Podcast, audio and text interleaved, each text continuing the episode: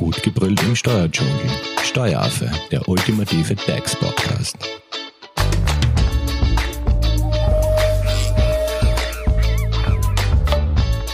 Hallo und herzlich willkommen beim Steueraffen. Heute geht es um das Thema Ärzte und Steuern und wir sind bereits beim zweiten Teil angelangt.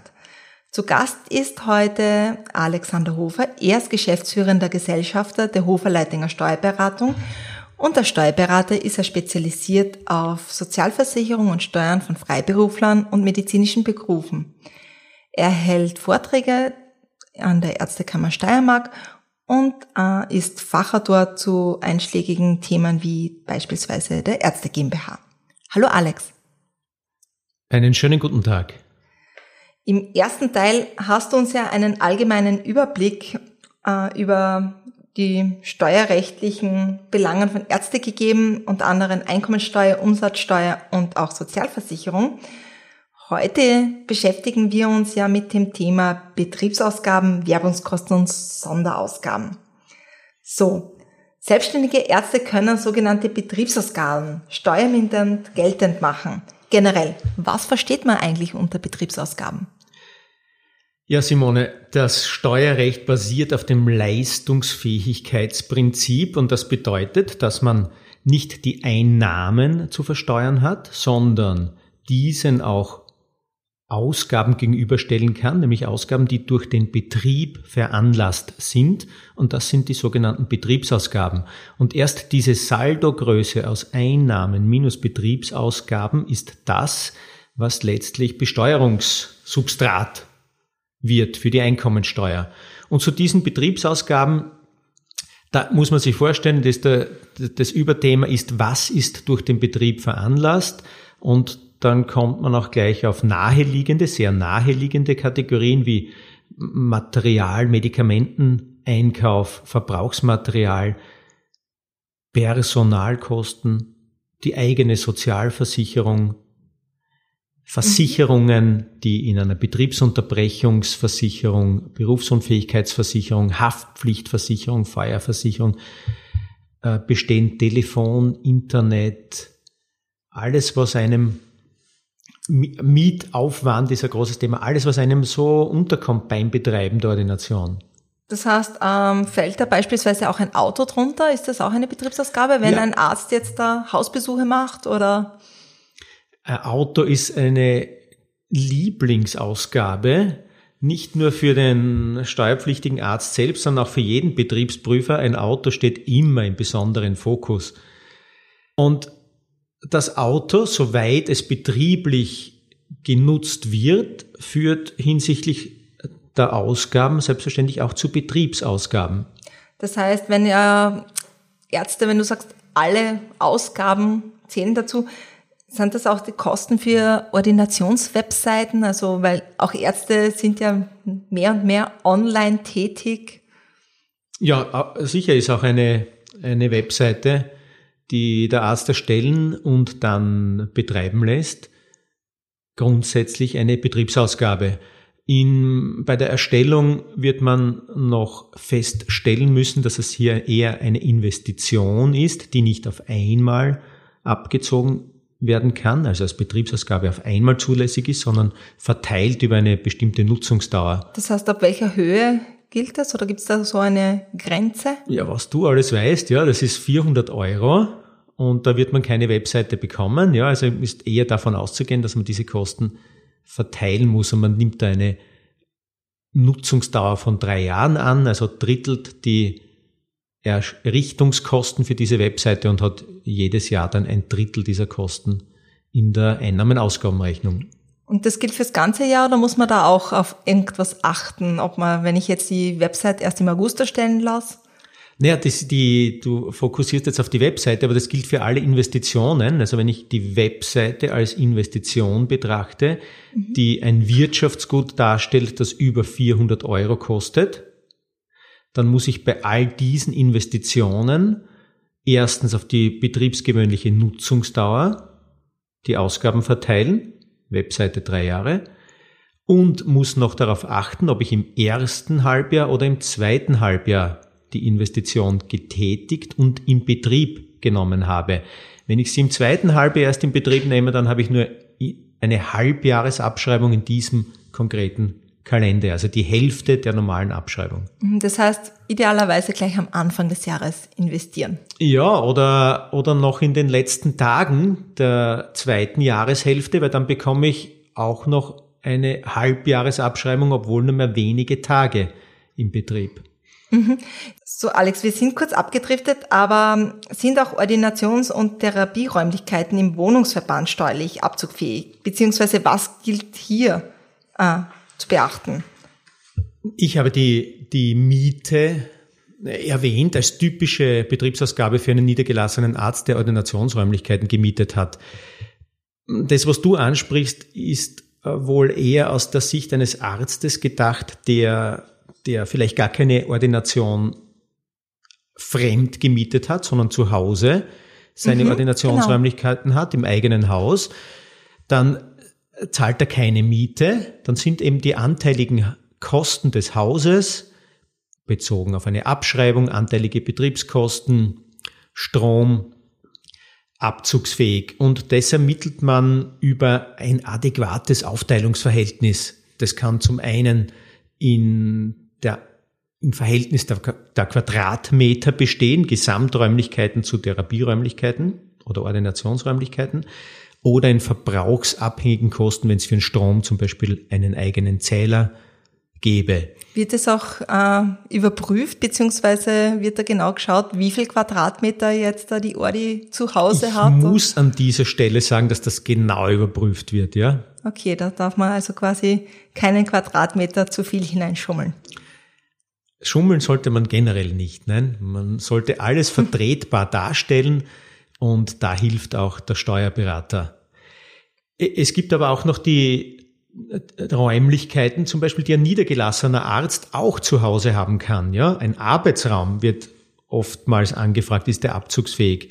Also ein Raum, der im Wohnungsverband gelegen ist. So Art Homeoffice für einen Arzt. Genau. Und da wird's diffiziler, denn die Absetzmöglichkeiten für Arbeitsräume, Homeoffice neu Deutsch oder Altenglisch, diesen, diesen, ja, äh, schon erklärbar, aber äh, würde vielleicht jetzt den Rahmen sprengen, da müsste man schon aufpassen.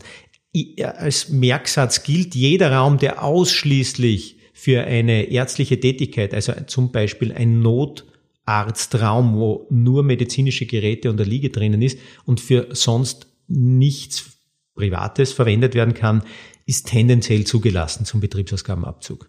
Okay. Ähm, und wir haben kurz äh, auch das mhm. Thema Auto im Betrieb angeschnitten. Kann man jetzt das hineinnehmen oder muss oder kann da auch ein Arzt Kilometergeld schreiben? Ja, hineinnehmen ist ja, das ist ja schon fast ein technischer Begriff, gell? Was heißt hineinnehmen?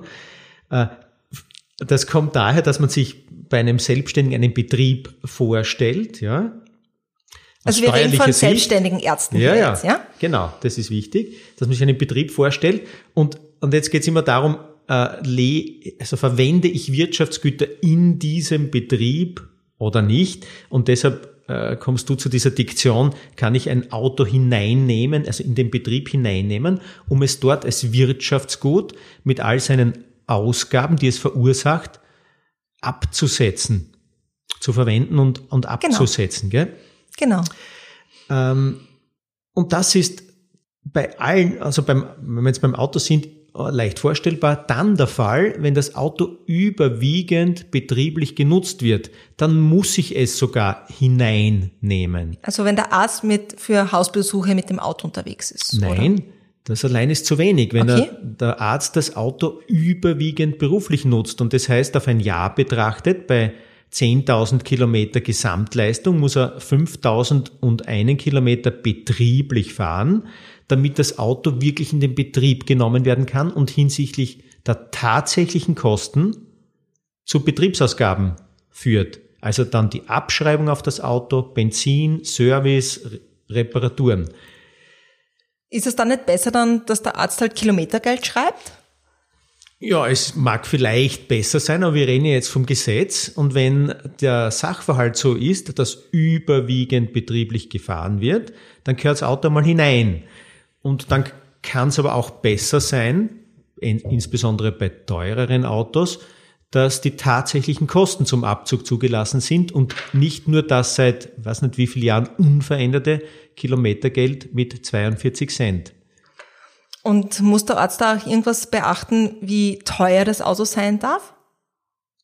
Gibt es irgendwelche Grenzen ja, oder man äh, könnte ja auch einen Porsche das, betrieblich das gibt's fahren? Und das ne? ist dann relevant, wenn das Auto im Betrieb ist, also mhm. wenn ich es in Betrieb hineinnehmen will oder muss, äh, dann sind aus steuerlicher Sicht nur Kosten, Anschaffungskosten von 40.000 Euro abzugsfähig. Alles, was darüber hinausgeht, ist dann oftmals teure private Veranlassung und privater Spaß des Arztes. Und in dem Kontext, was ist jetzt besser, Auto kaufen oder Auto leasen für einen Arzt? Ja, vielleicht, vielleicht sollte man jetzt noch sagen, was ist, wenn man das Auto nicht hineinnehmen also ja, darf genau. oder muss, nicht? wenn es nicht überwiegend beruflich genutzt wird, weil der, der Grad, in Graz wohnhafte und in Graz ordinierende Arzt sein Auto nur für Hausbesuche benötigt, da wird er absehbarerweise nicht auf einen betrieblichen Anteil von über 50 Prozent kommen.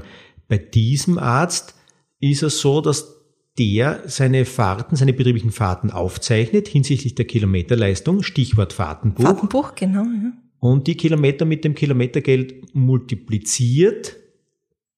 Sich selbst quasi in Rechnung stellt dann, oder? Absetzt in der Absetzt, Steuererklärung, okay. ja. Mhm. Äh, man setzt das unter einer bestimmten Position in der Einnahmen-Ausgabenrechnung dann als Fahrtkosten an. Und deine letzte Frage, die war Leasen Leasing, oder kaufen? leasen oder kaufen. Genau. Äh, da mag es aus wirtschaftlicher Sicht Unterschiede geben, weil Eigenkapital mehr Eigen- oder Fremdkapital im Spiel ist oder Leasinggesellschaft mehr, die ich beim Kauf nicht habe. Faktisch ist Kauf und Leasing gleichgestellt aus steuerlicher Sicht. Also ich kann mir durch eine relativ kurze Leasinglaufzeit nicht höhere Kosten verursachen, als bei der Abschreibung auf das Auto, die beim Auto nämlich zwingend auf acht Jahre zu verteilen ist. Okay, acht Jahre ist ein, schon ein Zeitraum für ein Auto, ja? Bei den heutigen Autos vielleicht nicht ganz unangemessen, aber es ist ein langer Zeitraum und vor allem in den ersten Jahren äh, ja, adäquat oder nicht adäquat, wie auch immer, aber der Gesetzgeber differenziert da nicht. Und was ist jetzt zum Beispiel, wenn ein Arzt zwei Autos besitzt? Sind da auch beide Autos äh, abzugsfähig oder? Ja, wenn er zwei Autos besitzt, ist einmal die Frage, sind beide oder sind sie überhaupt betrieblich verwendet? Wenn sie betrieblich verwendet werden, beide Autos, dann ist halt für beide Autos zum einen ein Fahrtenbuch zu führen und die Kilometerleistungen zu ermitteln und können dann entsprechend auch für beide Autos angesetzt werden. Und dass ein Arzt zwei Autos im Betriebsvermögen hätte, die er dann ja in beiden Fällen überwiegend betrieblich nutzen müsste, ist eher undenkbar.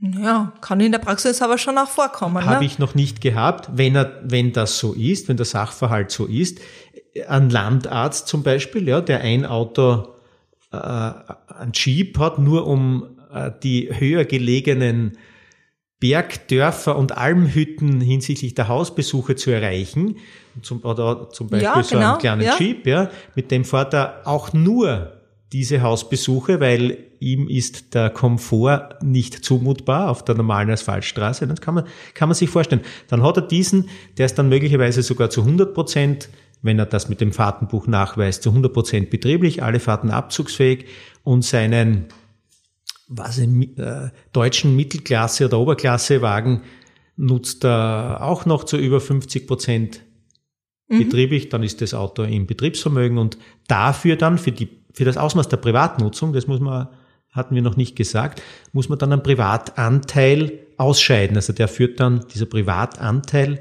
führt dann zu einer Neutralisierung der Ausgaben im Verhältnis der privaten Nutzung zur betrieblichen Nutzung. Okay, aber da auch in diesem Fall, glaube ich, da ist der Steuerberater dann die Ja, es kommt dir schon kompliziert vor, gell? Das ja, für uns halt, ja, das ist ja. Handwerk für uns, ja. Alex, so viel einmal äh, zu den Betriebsausgaben für selbstständige Ärzte, aber auch angestellte Ärzte können da ja äh, beispielsweise Werbungskosten steuermindernd geltend machen. Von welchen Werbungskosten können wir hier sprechen?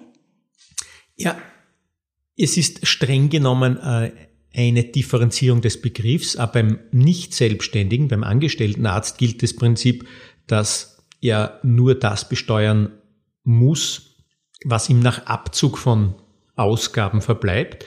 Beim Nicht-Selbstständigen heißen diese Ausgaben eben Werbungskosten. Mhm, danke. Man, man sagt da nicht Betriebsausgaben, weil es ja kein Betrieb ist bei einem Nicht-Selbstständigen, sondern sie heißen Werbungskosten. Klingt jetzt eigenartig vielleicht, aber ist so im Prinzip sind das die gleichen Ausgaben. Der Begriff der Werbungskosten aus rechtlicher Sicht ist ein bisschen enger als der Betriebsausgabenbegriff der Selbstständige hat da vielleicht dort oder da mehr Spielraum.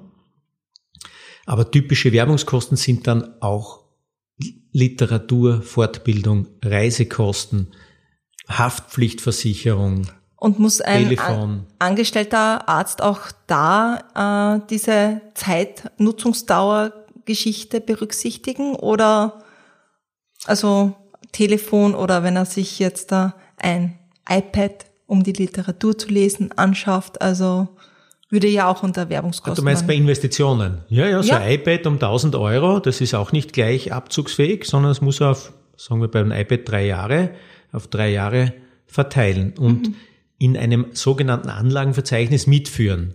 Das wird dann im Einzelfall vielleicht schon ein bisschen mehr tricky, diese Arbeitnehmerveranlagung, aber es ist einzuhalten, dieser Grundsatz, ja. Jetzt hast du gerade das Wort Arbeitnehmerveranlagung äh, erwähnt. Ist das überhaupt für angestellte Ärzte sinnvoll? Und wenn ja, warum? Ja, unbedingt, weil der Dienstgeber ja nur vom Bruttogehalt die Steuer berechnet. Ja, die ganz, mhm. das ganze Jahr über bin ich mit einer Bruttobesteuerung konfrontiert. Meine Lohnsteuer wird auf Basis meines Bruttogehalts berechnet und erst im Rahmen dieser nachträglich für ein Jahr durchzuführenden Arbeitnehmerveranlagung kann ich meine Kosten, meine Werbungskosten einmal geltend machen und bekannt geben dem Finanzamt, was zu einer Neuberechnung der Steuer führt. Diese Steuer, die dann herauskommt, ist eine, eine Einkommensteuer, auf die meine Lohnsteuer angerechnet wird und die Lohnsteuer war dann regelmäßig höher als diese tatsächliche Einkommensteuer nach Berücksichtigung der Ausgaben. Das heißt, jedenfalls sollte ein angestellter Arzt diese machen. Und ähm, im Zuge der Arbeitnehmerveranlagung taucht ja auch immer der Begriff Sonderausgabe, Sonderausgaben auf. Was sind da jetzt eigentlich Sonderausgaben? Jetzt im Unterschied zu Werbungskosten und Betriebsausgaben? Bei Sonderausgaben haben wir mal überhaupt nichts mit, mit irgendwelchen Einkünften, Einnahmen zu tun, sondern sind grundsätzlich der privaten Lebenssphäre zuzuordnen. Und der Steuergesetzgeber hat aus irgendwelchen Gründen es für probat erachtet, solche Ausgaben auch zum Abzug zuzulassen. Ja, man denke an Ausgaben für Wohnraumschaffung, für Lebenskranken, Zusatz- und Unfallversicherungen. Das sind so typische Sonderausgaben, die rein in der Privatsphäre. Das gilt jetzt liegen. auch für selbstständige Ärzte und angestellte Ärzte, das oder? Ist Genau, das ist außerhalb äh, oder nach den, den sieben Einkunftsarten und der Einkünfteermittlung ein Bereich, der für alle Steuerpflichtigen gilt. Und da sind äh, mittlerweile an sich auch nur mehr wenige Ausgabenpositionen. Mit der letzten Steuerreform gab es da eine Kürzung übrig geblieben, die beispielsweise äh, noch in einem Kirchenbeitrag mhm. bestehen. Okay, also sehr minimiert. Und wie wird der Familienstand bei Ärzten hier berücksichtigt? Ja, wie bei allen Steuerpflichtigen. Also die Ärzte sind da keine Sondergruppe. Ein Familienstand ist in der Regel durch Absetzbeträge, also Beträge, pauschalierte Beträge, die die Steuer selbst mindern, berücksichtigt. Für Kinder durch die letzte Steuerreform in aller Munde, Familienbonus plus pro Kind und Monat des Familienbeihilfenbezugs, das ist nämlich Voraussetzung für diesen Familienbonus, mhm. plus 125 Euro, also im Jahr 1500 Euro. Äh, Dann gibt es familienstandsbezogen, war deine Frage, Absetzbeträge dafür, wenn jemand Alleinerzieher ist, also mit einem Kind mhm. im gemeinsamen Haushalt lebt, aber keinen Partner hat, Alleinerzieher, der kriegt dann pauschalen Absetzbetrag abhängig von der Anzahl der Kinder. Und wir reden jetzt immer hier von, äh, dass das für Ärzte, äh, die im Angestelltenverhältnis sind und Selbstständigen. Immer, das ist für alle ja, gleich, ja? ja, und auch für Nichtärzte. Für alle Steuerpflichtigen gilt das. Mhm. Auch für dich. also und, und du bist ja, das darf ich jetzt vor unserem Publikum sagen, du bist verheiratet und hast ein Kind. Genau. Und da gibt es oder gäbe es, wenn du nicht arbeiten würdest, was ich sehr bedauern, bedauern würde, aber da würde es für deinen Mann dann einen Alleinverdienerabsetzbetrag geben. Ja, wenn ihr mhm. mit einem Kind im gemeinsamen Haushalt wohnt. Nicht zu verwechseln mit dem Alleinerzieher. Absolut. Ja, den habe ich ja vorher ja, genau. erwähnt, ja, genau. Aber die Beträge sind gleich in okay. diesen Fällen, ja. Ja, ich denke, das war äh, Überblick über familienstandsbezogene Steuerbegünstigungen. Ja, dann ein Danke an dieser Stelle an dich, Alex. Ähm, das war jetzt quasi die zweite, der zweite Teil zum Thema Ärzte und Steuern. Im dritten Teil wird euch Alex mehr zum Thema Ordinationsgründung und was es dabei zu berücksichtigen gibt erzählen. Wenn ihr jetzt die erste Folge verpasst habt, könnt ihr euch diese gerne auf Spotify, iTunes sowie auf unserer Website www.steueraffe.at anhören. Bis dann, vielen Dank. Wiedersehen. Das war Steueraffe. Gut gebrüllt im Steuerdschungel. Jetzt abonnieren auf iTunes, Soundcloud und Spotify. Ihr wollt noch mehr zum Thema Steuern wissen? Dann geht auf www.steueraffe.at.